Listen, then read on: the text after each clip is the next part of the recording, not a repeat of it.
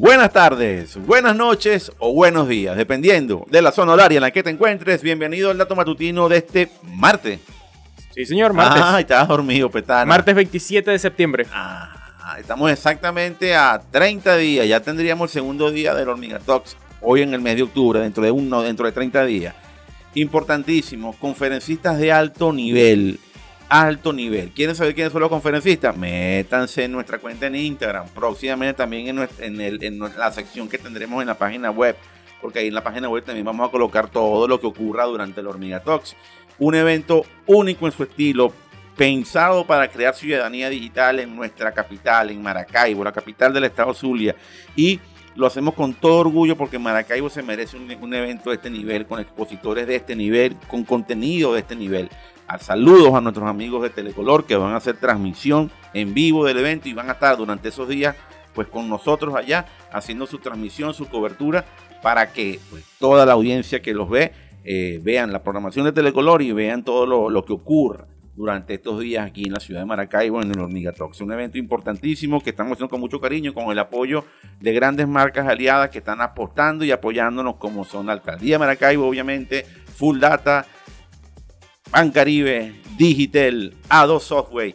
Y bueno, nosotros muy, muy felices y se están sumando más, se están sumando más, que es lo más importante de todo lo que está ocurriendo el día de hoy. También sin dejar de, mencionar a nuestros patrocinadores, aliados también la gente de Zuliatec, que está aportando también fuertemente a Hormiga Talks. Así que bueno, vamos a arrancar con noticias, señor Petana, porque tenemos muchos datos. Y quiero arrancar por, con algo que a mí en lo, en lo personal me, me llena de satisfacción eh, creo que es uno de esos pasos que la humanidad termina de, demuestra que la humanidad está para cosas grandes en el universo. No me quiero irme a mucha filosofía, pero siento que cuando tú ves cosas como lo que, lo que es o lo que fue la misión DART, te das cuenta de que el hombre tiene una cualidad única para generar cambios positivos no solamente en nuestro planeta, sino en el universo. Y esto ocurre porque hasta donde nosotros sabemos, es la primera vez que una especie viva, no sabemos si hay otras especies vivas en el universo, con inteligencia como la nuestra, han logrado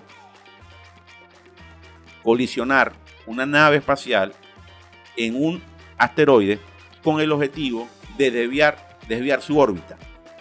¿Por qué hacen esto? Porque la NASA ya se siente preparada y también las agencias espaciales europeas y de otras naciones se sienten preparados con capacidad tecnológica como para crear el escudo de defensa planetaria. Y el escudo de defensa planetario no es otra cosa que garantizar la supervivencia de la especie de cualquier asteroide, cometa, etcétera, que en algún momento venga en curso de colisión con la Tierra y ellos puedan evitar ese desenlace. Lo que no ocurrió obviamente con los, con los dinosaurios, que científicamente está demostrado que fue por un, por un asteroide que se generó un cambio tan grande en el ecosistema planetario que los dinosaurios pues no pudieron sobrevivir, solamente pudieron sobrevivir algunas especies menores, entre ellas los mamíferos. Así que importantísimo esto, creo que las imágenes de apoyo que vas a colocar de verdad que emocionan, emocionan porque demuestra que el hombre tiene todas las cualidades para hacer cambios positivos, no solamente en la Tierra, sino en el, mundo, en, el universo. Y por eso es que cuando vemos ilusos, eh, totalitarios, imbéciles, con, el tupé de decir que tienen bombas nucleares y estarían dispuestos a lanzarlas, ese es el tipo de, de personas que tienen que hacer una justa reflexión y estar con Dios. Tienen que estar con Dios porque eso es destrucción, eso es muerte. Eso es la no vida y eso es obviamente lo que la humanidad no quiere. La humanidad quiere vida y quiere progresar. Así que bueno, vamos con esa noticia principal, porque creo que es uno de los grandes acontecimientos que ocurrirá en nuestra historia. Es la primera vez que, generamos un cambio en todo ese movimiento que ocurre en el universo. Lo está, generando el hombre y pienso que si nos lo proponemos podemos seguir propiciando cambios positivos. ¿Qué le parece eso, señor Petana? Pues bastante disruptivo, como dirías tú, y como diría la gente de la tecnología también. Algo que, me sorprende y que he estado leyendo también bastante es sobre el telescopio James Webb. Sí, que claro, las imágenes que está dando y, los avances, digamos, que está logrando en muy poco tiempo, pues de verdad que sorprende. Y de verdad que también como que se avista un futuro bien, bien chévere lo que viene en, en, cuanto a descubrimientos en, en, el espacio. Si seguimos, si, si obviamente entendemos que esto debe ser algo masificado, ¿no? No solamente que vamos a masificar cómo bailan las muchachotas en TikTok o cómo, hacen tonterías a través de un challenge de TikTok o de otra red social, ¿no?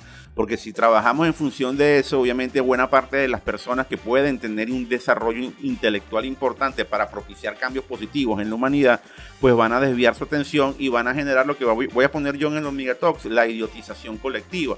Y pues obviamente si nos idiotizamos, no avanzamos. ¿Qué, qué importancia incluso le vamos a dar acontecimientos como el del DART, que, ayer tuvo una exitosa colisión con este asteroide. Impresionante. Se lanzó en noviembre, casi un año se lanzó esa, esa nave y se estrelló a una velocidad de 22 mil kilómetros por hora. Una, una, verdaderamente todo calculado científicamente desde el momento que se hizo el lanzamiento. Verdaderamente es impresionante cómo el ser humano a través de cálculos matemáticos, a través de ese estudio que iniciaron en el colegio cuando eran niños, logran hacer cosas tan importantes. Imagínense el nivel de importancia que tiene el cerebro humano. Tenemos que darle valor a ese cerebro humano y no desperdiciar nuestro tiempo, porque adicionalmente el tiempo vital es escaso. El ser humano pudiese vivir más, ojalá podamos vivir más, pero nuestro tiempo en el, planeta es limitado y tenemos que aprovecharlo lo mejor posible. Por eso que siempre vamos a decir esta reflexión.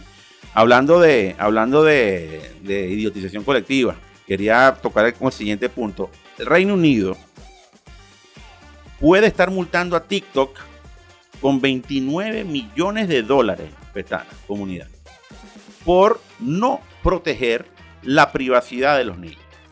Allí van a ver, junto con algunas imágenes que vas a colocar, ahí van a ver lo que está diciendo la nota, y es que una, investigación descubrió que la aplicación de video de formato corto podría haber violado la ley de protección de datos de Reino Unido al no salvaguardar la privacidad de los niños que usan la plataforma.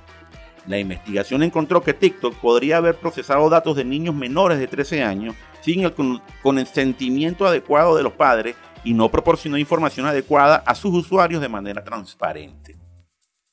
Bueno, desde los padres, los niños no, desde, desde la casa y desde las reglas de la casa, los niños no deberían estar usando esa red social. Eso es correcto. Eso es correcto. Pero digamos que los estados pueden suponer, no todos los padres son responsables o no todos los padres están en conciencia de que eso es malo y pueden dejar a los muchachos haciendo eso. Y como puede ocurrir, yo debo es proteger o que las leyes de la nación protejan a los menores, los protejan. Y por eso es que pasan este tipo de, acciones. Que es lo que siempre decimos nosotros, la primera, lo que acaba de comentar, lo acaba de comentar usted, la responsabilidad está en la familia, inicialmente en los padres. Y posteriormente hay una cantidad de acciones que deben tomarse para evitar que esto siga propagándose. Los muchachos tienen, además por sus condiciones físicas, cuando yo era muchacho. Señor Durán, ¿cómo está usted, hermano? Muy, muy, muy bien. Señor Durán, usted a los 13 años jugaba pelotique goma, fútbol, aire, quemado, todo eso, ¿verdad? Todo eso, ¿verdad? Compadre, y, y de verdad que uno se la pasaba en la calle, o sea, jugando, corriendo, brincando. Los muchachos de ahora, creo que, no sé, no tengo estadísticas, pero siento que 7 de cada 10 pasan 5, 6, 7 horas en la tarde con un teléfono, una tableta jugando en línea, y eso obviamente ni el cuerpo, ni, ni no, queman, no queman energía, acumulan grasa, tienen, pueden, pueden propiciarse problemas de, diabetes, grandes problemas de salud por no estar ejercitándose. y hablan incluso los niños ahora, de 13 años, como dice esta nota, incluso desde antes, están hablando de temas de adultos que los adultos se quedan sorprendidos de cómo hablan. pero una, una, precocidad que no tiene fundamento, porque no tienen una formación que pueda darle acceso a tanta información. No hay una formación para tanta información, entiendan bien lo que acabo de decir. Y esas son, esas son situaciones que están ocurriendo y nosotros tenemos que decirlo, porque la responsabilidad primaria está en papá y mamá o en el representante de ese niño.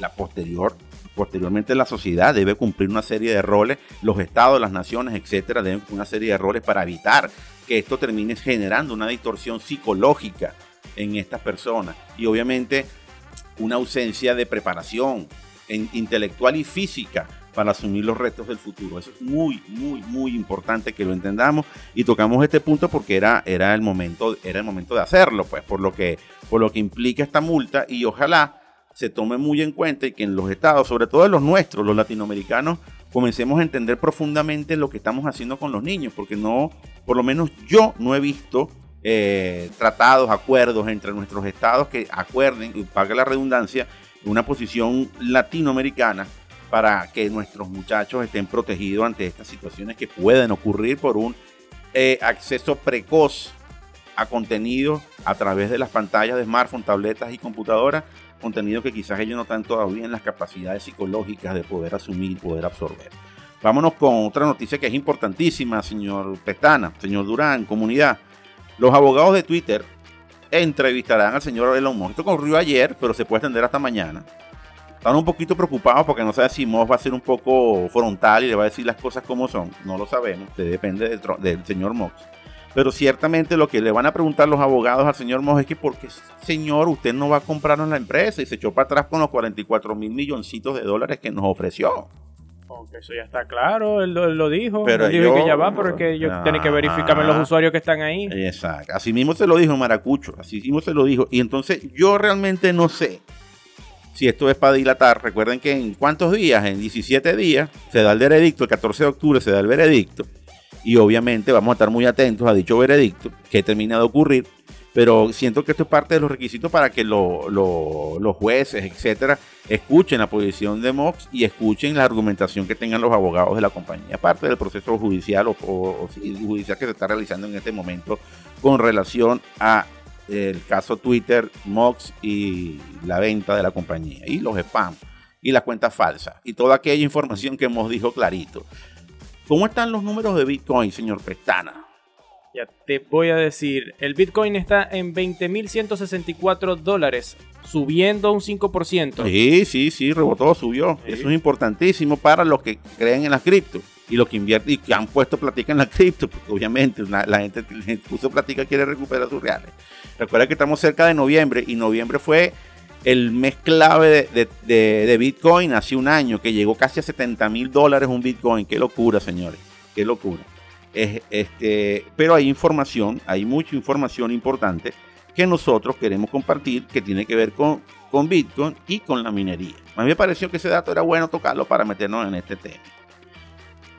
Una de las cosas que está haciendo, que están haciendo los mineros de Bitcoin, todos aquellos que procesan toda esa cantidad de operaciones y que tienen servidores, etcétera, etcétera, etcétera, etcétera, los, mineros legalizados, porque hay que decirlo también, es que están tratando de reducir el consumo de combustibles fósiles. ¿Por qué? Porque es impresionante la cantidad de, combustible que se gasta para mantener toda esa red de servidores conectadas horas, horas, horas, sin cesar, sin parar, etcétera. Bueno, van a ver la, van a ver la información, vas a adornar con imágenes de apoyo a esto, pero los combustibles fósiles representaron el 62% de la combinación de energía de Bitcoin en enero de 2022, según los últimos datos disponibles frente al 65% del año anterior. O sea, hubo una reducción del 3% al principio de este año. Según mostró la investigación del índice de consumo de electricidad de Cambridge Bitcoin. Ok. La dependencia del carbón en este periodo se ha reducido. Cayó del 47% al 37%. Pero, y ahí el pero, Bitcoin se ha vuelto más dependiente del gas, gas natural que en enero representó una cuarta parte de su combinación energética. Ajá, ¿quiénes son los papás de los helados de materia de gas natural entre Asia y Europa? Ay, está raspado, hermano. Los rusos, los rusos. ¿Y qué está ocurriendo ahorita con rusos y, y, los gasoductos y todo aquello? Bueno, que están técnicamente con poca producción. Ahorita hay unos problemas con los Stream 1 y el Stream 2 que están resolviendo los rusos, pero obviamente el suministro de gas no es el que se estimó y se esta dependencia de Bitcoin también está ligada al, gas ruso, ay papá, no sabemos qué, qué vientos soplarán allí, ¿no? Pero bueno, ese dato se lo queríamos decir para que entiendan que detrás de esto también hay un gran consumo de energía y hay una cantidad de elementos también contaminantes que deben solventarse próximamente. Vamos con estadística de estatista, señor, señor Pestana. en estos días estuvimos hablando de este mismo tema, pero en Latinoamérica, ahora en el mundo. En el mundo. en el mundo. Los lugares con el internet más rápido. Dígalo usted, dígalo usted. ¿Cuáles son los lugares con internet más rápido, señor, señor Pestana? El top 3 está Taiwán, Japón y Francia con un promedio de entre 120 y 135 megabytes por segundo. Que cabe destacar que aquí en Maracaibo con los servicios de fibra óptica hay servicios que prestan hasta 600 megabytes. A eso es lo que voy, a eso es lo que voy. ¿Cuál es la diferencia? Fíjense que qué importante lo que está ocurriendo en Maracaibo, qué importante lo que está ocurriendo en nuestra ciudad, en nuestro estado, y pasará próximamente en otra ciudad del estado Zulia. Y es que ya tenemos una oferta aquí en la ciudad de conexiones que llegan incluso a un gigabit por segundo. ¿Qué pasa? Todavía no llegamos a la media. ¿Ok? Todavía la media no nos dice a nosotros que estamos en 135.88 megabits por segundo, que es la, la conexión promedio de Taiwán. Pero la más alta del mundo. La más alta del mundo. Pero sin duda, sin duda, si nos ponemos las pilas, si llevamos estos datos a la Unión Internacional de Telecomunicaciones, si también se dan a conocer en la Canaente, que próximamente tiene un evento también en Caracas, y si se dan los números yo siento que dentro de poco tiempo, yo no creo que más de dos años, si las operadoras que ofrecen el servicio en la ciudad hacen las cosas con, consecuentemente bien, como lo han venido haciendo, yo siento que nosotros podemos incluso estar por encima de ese promedio.